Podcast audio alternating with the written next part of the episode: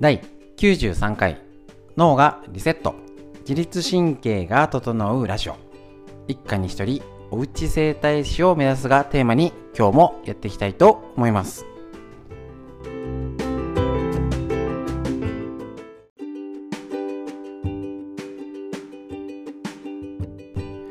ら、一家に一人おうち整体師を目指すラジオは、埼玉県本庄市より、本庄市の芦沢治療院よりお届けしております。こちら、月曜日から金曜日まで教えるストレッチですね。LINE ライブ、YouTube ライブ、インスタライブを同時配信しておりまして、皆様にお届けしております。その時のストレッチの解説ということで、こちら、ライブ配信って何度も見れないんですけど、ラジオって聞き直したり、繰り返したりありなんですよね。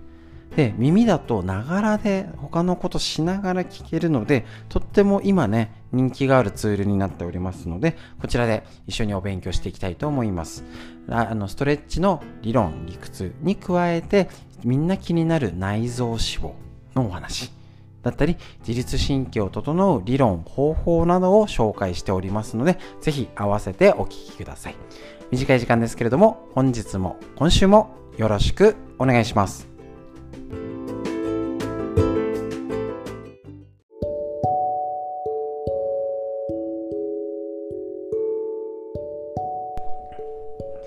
はい、それでは皆さん、お疲れ様です。ただいま、えっ、ー、と、月曜日ライブ配信が終わりまして、えっ、ー、と、解説の時間になりますので、えっ、ー、と、LINE ライブと YouTube ライブをつなげっぱなしでやっておりますので、解説よろしくお願いします。ということで、今日はですね、えっ、と、月曜日、えっ、と、耳をしっかりやってね、ポカポカしたと思います。ね。で、えー、と先ほどのコメントでもありましたけど結構ね左右差の違い、ね、小顔効果ってのもとってもありますのですごいいいんですね。で耳を狙うって何がいいって本当に座ったままね、寝たあの寝てる方療養中とか調子悪いなって方にも耳してあげたりあとおうち整体師。一家に一人目指せおうち整体師で言ったら寝ててなんか頭が痛くて横になるねっていう家族に同じようにこの耳も揉んであげるといいんですね。とってもこれね負担がなく狭いからやる方も楽受ける方もなんか背中やってはいうつ伏せになってってしんどい時って寝返りもしたくないぐらいの時あると思うんですね。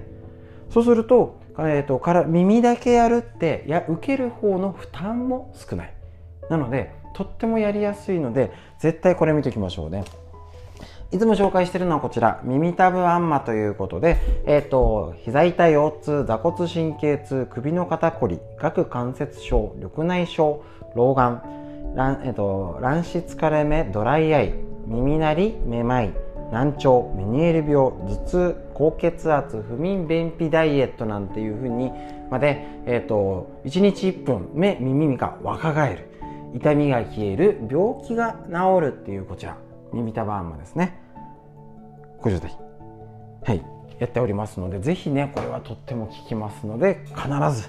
やってもらいたいようになります。で今日ちょっとご紹介するのは簡単に触れときましょう。こちら耳や不調と美容の救急箱ということでイヤーエステシャン中本中本さん。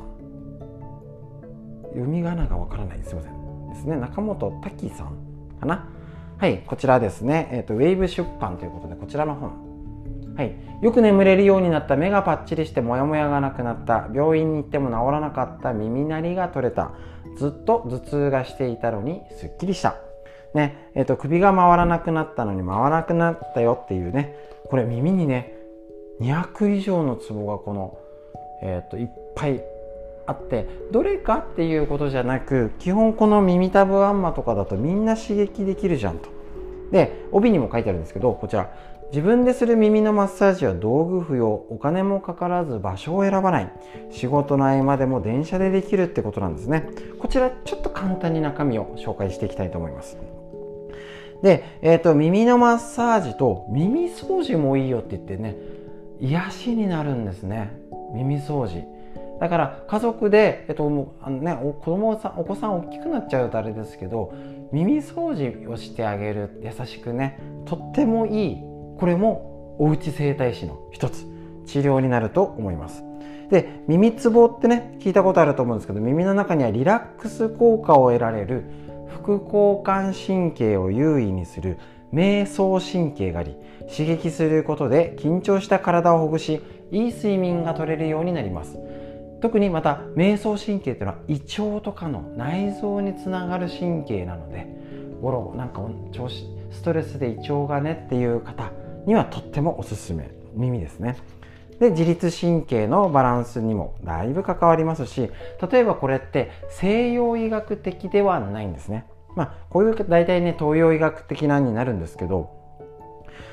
やっぱりね耳つぼ刺激によっていろんな治療って昔からありますしここねあのすごいいい言葉が体の異常を説明する時に東洋医学で用いられる気血水ってあるんですけどこういう概念がね実は東洋医学ちょっと分かりづらいんですけどこちら西洋医学の自律神経とホルモンと免疫に対応するんじゃないかっていうことで仮説を立ててるんですね。これはとってもいいと思います。だから結局東洋医学でいうアプローチで自律神経系とホルモンと免疫系を変えていくよっていう道筋はすごい腑に落ちるし分かりやすいと思います。それを耳からってことになります。で耳かきでリラックスするのは医学的に根拠があると。先ほど言った自律神経の副交感神経ですね。これは、えーと、もう西洋データとしてもね高周波低周波なんかそういういろいろ検査でも、えーと、はっきりしてるらしいんですね。で、えーと、やっぱりこれで悪くなる精神的なストレスで影響が出るのは加齢ね。喫煙肥満高血圧糖尿病とか運動不足などってのが挙げられるよと。なのでしっかりそういうことがあると耳を狙うといいよ。でさらにストレスに効く。これねちょうどコロナの後に買ったんだっけな。はい。えっ、ー、と東洋医学において耳は腎臓に対応してるんです。ですね。でえっ、ー、とこれ腎を痛める感情が恐怖驚きなんですね。なので新型コロナウイルス感染のテレビやマスコミの情報を見て嫌だな。あーどうしよう。こんなに増えた。こんな数字がっていうのに高齢者の方ねや方や基礎疾患がある方はこの腎形が悪くなるってことなんですね。はい、なのでそれを耳から狙うよ。っていうことができて精神的ストレスで落ち着きっていうので耳からマッサージしてやるのにって考えたら今すごすごい必要な要素ですね。で、えーと、全身のツボにやってその耳かきでもいいし、えっと、自律神経を整えるよってことで耳をマッサージする細かいやり方はこちらに載っておりますので是非いろいろ本をご紹介しておりますのでこれは絶対あの必要っていうよりは余裕がある方はプラスアルファで買ってみてください。ただねあのこのように耳の中にいろいろなねツボいっぱいありますので、えーと、場所によって内臓だよとかねこの自輪って言ってねやってるところも実はこのツボもあるんですよ。で自重ってところがすごい大事だったりこの辺あと食欲を抑えるツボなんでね。それもありますよね。だから結構ねただね細かいんですこれちょっとねやるのが。だからちょっとねやり慣れてなかったり時間をちょっとか、ね、ゆっくりかけたいよって方にはおすすめ深めたい方。でサクッとあの家でやりたいよって方にはまずこちらがおすすめです耳たばーマね自分の状況環境に合わせて必要な情報は取捨選択しましょう。ねこちらもたくさん情報を送ってますけど必要なことだけ得るようにしてみてください。ですね。そうすると,、えーと、この耳から狙うことによって今ねあの脳がリラックスして免疫力がアップしてそう何しろ本当に小顔になるっていうのが素晴らしいんですね。でこれ耳かき耳掃除はすいません。このやり方とかも載ってますので、えっと、ここは特別すいません。ここでは紹介はしないんですけれども耳掃除も優しくやったり親子の、ね、家族のスキンシップの一つとして耳掃除。ぜひぜひねおすすめですね。ただねなんかもちょっと結構痛いんですごいもう逆に耳掃除がストレスになっちゃうって方もいるのでまず耳たぶをやるといいよでそれを自律神経系を整えてこのコロナのでああまた数字がどうこうとかこれから秋冬になってねあ政治が経済がとかっていうこのコロナのうつストレスにまだまだ大変な時是非耳をやってみてください。でこれを自分だけの情報じゃなくて耳やるといいよってことでこちらラジオだったり動画ですねをシェアしていただいて大切な方と健康の情報を交換する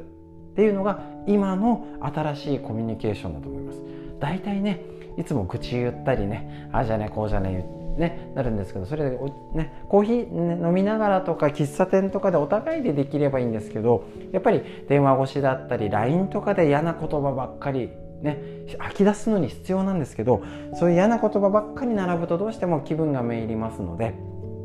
必ずもう逆に吐き出した分ごめんねってことではいじゃあ耳こんだけすると今にいいらしいよ。じゃあこれですっきりしようね。ね、もしあれだったら会えるようになったら一緒にやってみるとかご家族だったら一緒にやるっていうことをぜひこのコロナ時代生きるのにマイナスがたくさん増えてプラスのことは今まで通りむしろサボってるんだったら結果マイナスになって当然。だからプラスになることを加えて生活楽にしましょう。そのためのおうち整体師っていうことで家でやっていくようにしましょう。そのための情報と知識をこれからもお届けしていきますのでよろしくお願いします。ということで本日の耳タブですね。しっかり頑張ってやってみてください。以上です。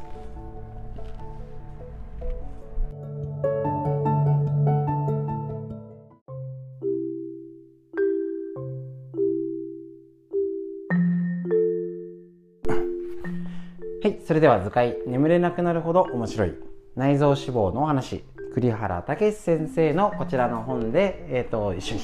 お勉強していきたいと思います。何度もね確認しております。こちらあらゆる病気のリスクが高まる内臓脂肪。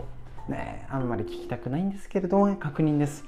糖尿病高血圧がん動脈硬化脳卒中心臓病認知症脂質異常症骨粗しょう症などあらゆる病気のリスクが高まるよっていうことになりますのでぜひぜひ一緒にね、こんな時だからこそ体をリフレッシュしてコロナ以外の病気のリスクも減らせるような生活、ね、時間はできてるはずなので一緒に勉強していきましょう。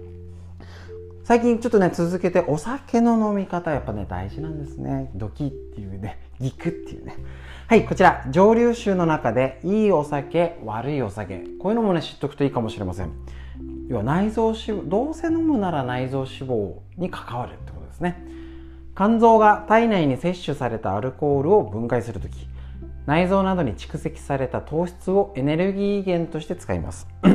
このため糖質の少ないお酒を選ぶなどして余計な糖質を取らず飲むお酒の量も適量を守っていれば内臓脂肪は減っていきます。もちろんなるべく飲まないことに越したことはないです。ね。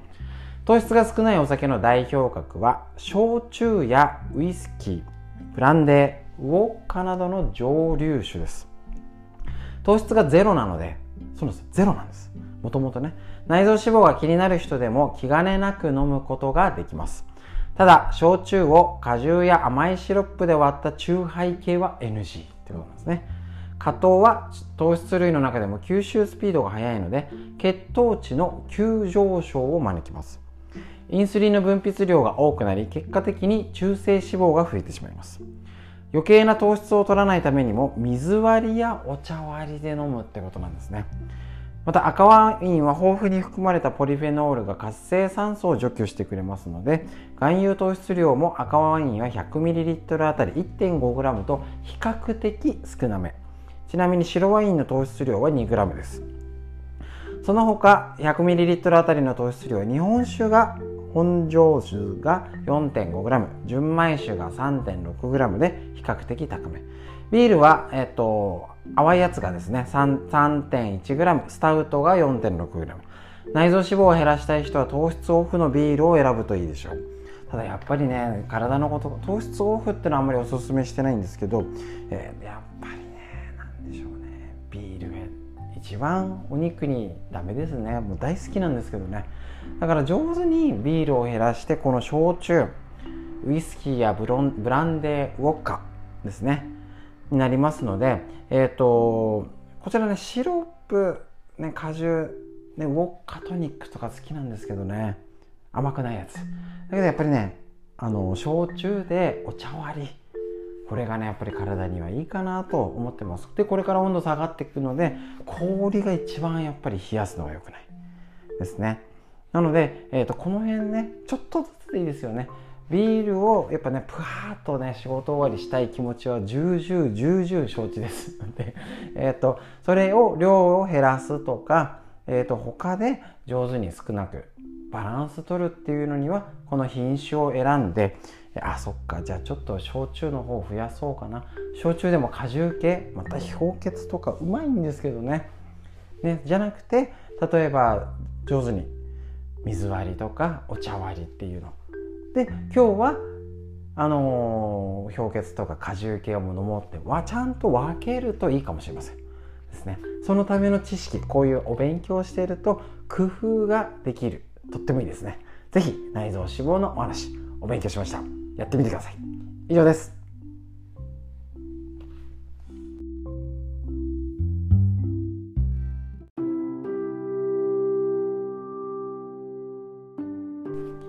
はい、こちら。最高のパフォーマンスを引き出す自律神経の整え方。久手健司先生のメディアクロスパブリッシングよりこちらお届けしております。自律神経にはとっても大事季節の変わり目だったりが仕事頑張ろう、ね、勉強頑張ろう、ね、家事や子育て頑張ろうって時に、はあ、疲れちゃってなかなか治らない症状っていうのにはとにかく自律神経を対処するっていうのが大事な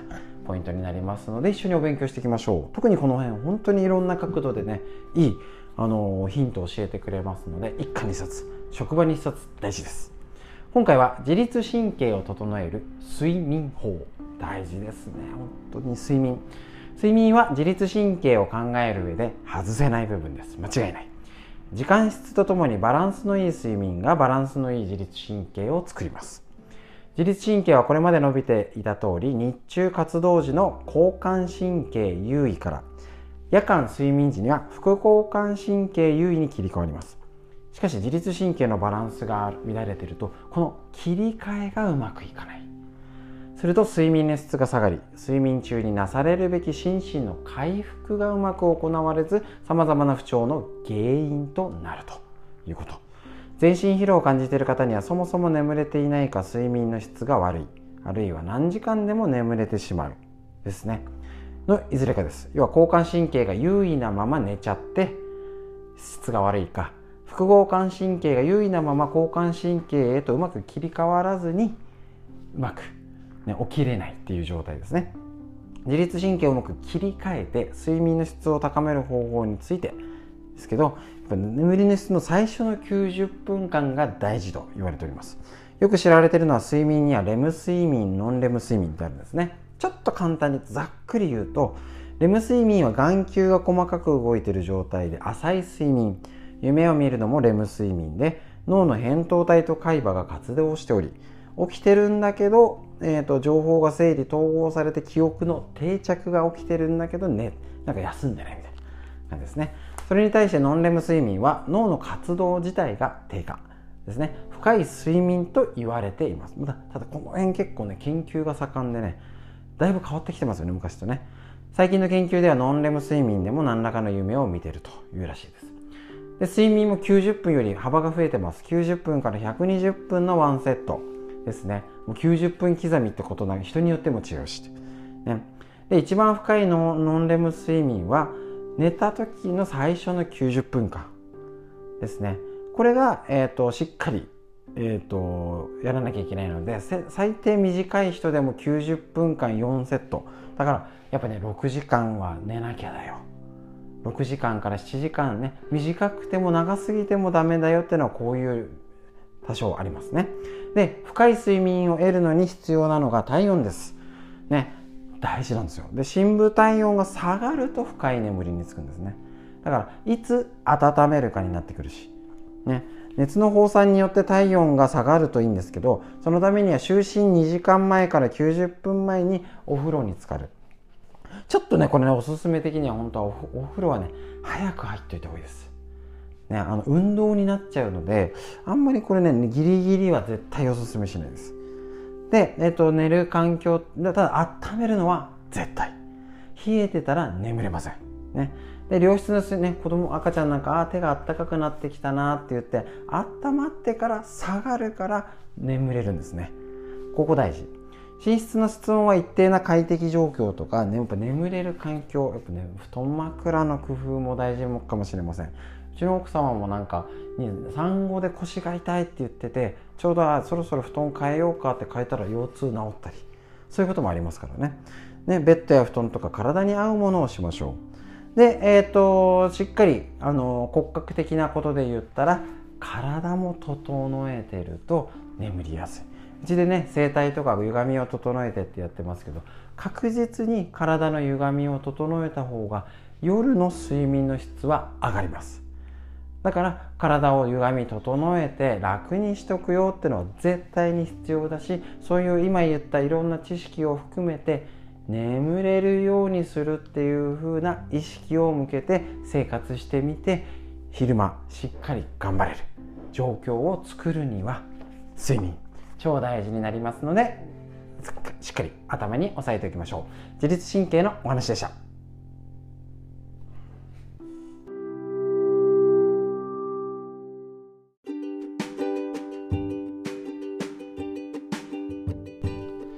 はい。それでは今日もいかがでしたでしょうか？こちらですね。あの、自律神経が整うラジオということで、耳からお勉強する。特にまたね、コロナのとかな、なんじゃねえかんじゃねえ、学校も始まったり、ね、大人も子供も年寄りもみんな体の状態、運動不足になっておりますし、じゃあ涼しくなったからって動いてますか？なんかね、まずいですよね。まあ動く場所がね、